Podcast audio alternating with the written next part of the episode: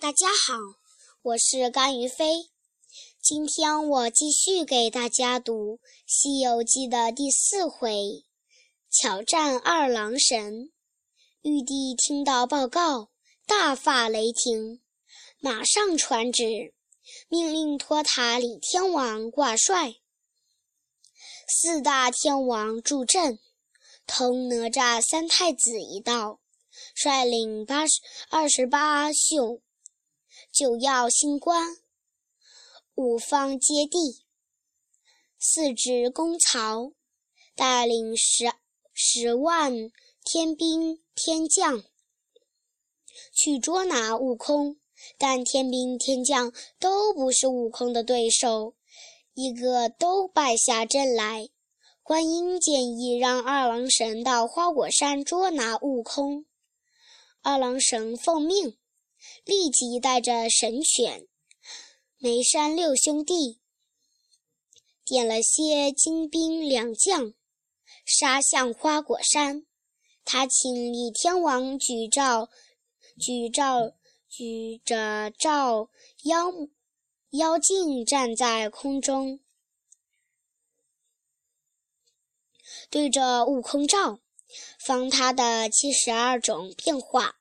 自己到水帘洞前挑战，悟空出动迎战，与二郎神大战三百回合，不分胜负。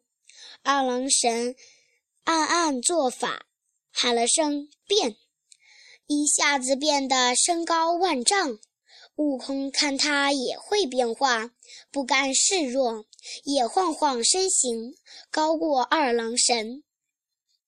他们正打得难分难解，忽听水帘洞外一片混乱，众猴惊慌惨叫声不绝于耳。悟空情知不妙，扭脸一看，原来是梅山六兄弟兵分两路，趁悟空无暇分身，趁机杀进了水帘洞。悟空心里一慌。忙收了棒，变成灰尾巴麻雀，飞上树梢。二郎神一见，摇身变成了雄鹰，伸展双翅，扑向麻雀。悟空急忙又变成一只大雌鸟，冲向高空。二郎神反应奇快。马上变成了一只大海鹤，钻进云里去捉悟空。悟空一见，嗖的一声飞到水里，变成一条小鱼，顺流而下。二郎神从照妖镜里看见了悟空，就变成鱼鹰，等在岸边。悟空见了，急忙变成。条绿花水蛇窜到岸边，接着又变成花岛，立在芦苇上。二郎神撇嘴微微一笑，变回原来的样子，取出弓弹弓，朝着花岛就打，打得悟空一个趔趔趄。悟空趁机滚下山坡，变成一座土地庙。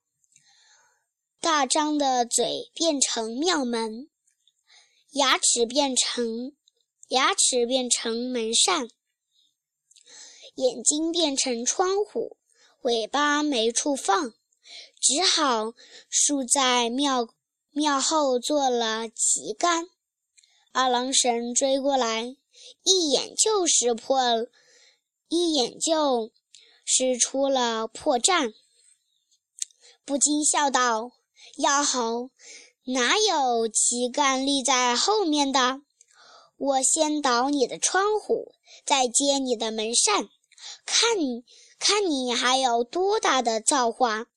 说着，拿起兵器就朝门仔砸过去。悟空赶忙变回原样，跑得没了踪影。二郎神遍寻不到，忙来到天上，托塔李天王拿出照妖镜，四下四下里照了一遍，不好了，那猴头变成你的模样，奔灌江口去了。二郎神气得咬牙切齿，驾着云追了过去。二郎神进了神庙，正好看见孙悟空扮作自己的模样，坐在神位上。他举起三尖两两刃刀，向悟空劈头就砍。悟空现出本相。两个人边走边打，又打回了花果山。各路的天兵神将一拥而上，把悟空团团围住。太上老君正在南门南天门观战，也甩手助战，把金刚镯朝悟空扔去。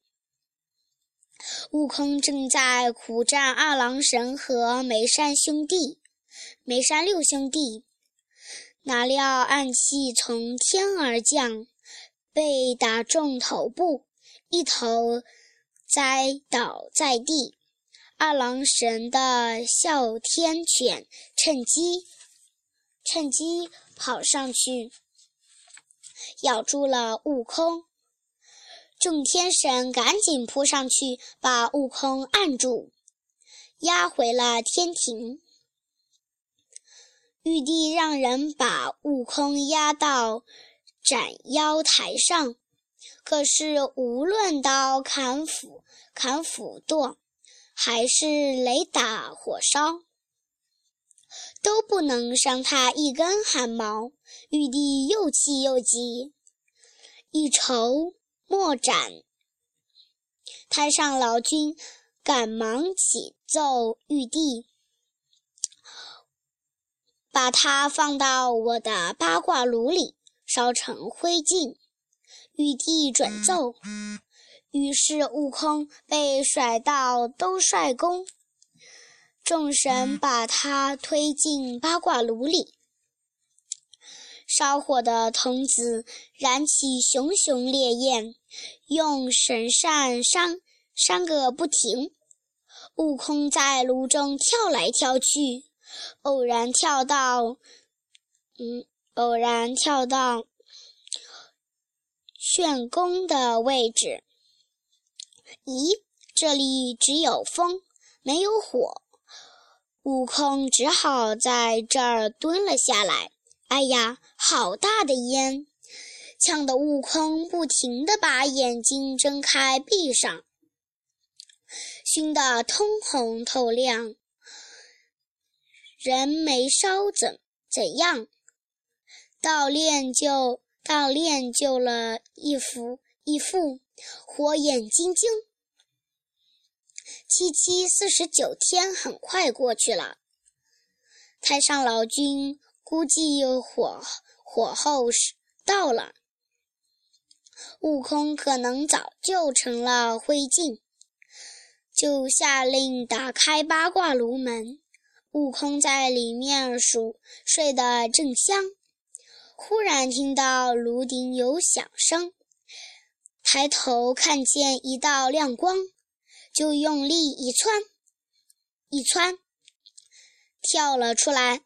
踢翻了炼丹炉，他从耳朵里掏出金箍棒，迎风一晃，变成碗口那么粗，抡起来，一路指东打西，直到打到凌霄殿上，大声喊道：“皇帝轮流坐，皇帝老儿，你快搬出去，把天空让给我。”把天宫让给我，要不就给你点颜色看看。玉帝无奈，立即派人去西天请如来佛祖。如来一听，来到凌霄殿外，叫悟空过来。悟空怒气未消，气冲冲地看着如来，根本就不把如来放在眼里。如来佛祖伸开手掌说：“如果你能一个筋斗翻出我的手掌，我就劝玉帝把位置让给你。”悟空一听，不知道是计，心里还挺高兴，就把金箍棒放在耳朵里，轻轻一跳，站在如来佛祖的手心中，喊道：“我去了！”一个筋斗无影无踪，悟空驾着云飞一样的往前赶。忽然见前面有五根肉红色的柱子，心想：这肯定是天边了，柱子一定是撑天用的。就停下来，拔下一根汗毛，变成支笔，在中间的一根柱子上写下“齐天大圣到此一游”八个大字。写完后，写完收了汗毛。又撒了一泡尿，然后回到如来佛祖手掌里说：“如来，如不是，如果你说话算数，就快叫玉帝让位子吧。”如来佛祖哈哈大笑：“你根本就没有飞出我的手掌心。”悟空不服气。要如来去天边看，看他留下的证据。如来佛伸开手掌，让悟空看看他右手的中指。悟空吃惊地说：“我不信，我明明把字写在了撑天柱子上，怎么在你的手上？”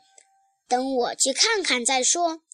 悟空转身想跑，这时如来佛手手掌一翻，将悟空牢牢压在五行山下，取出一张帖帖子，贴在五行山顶。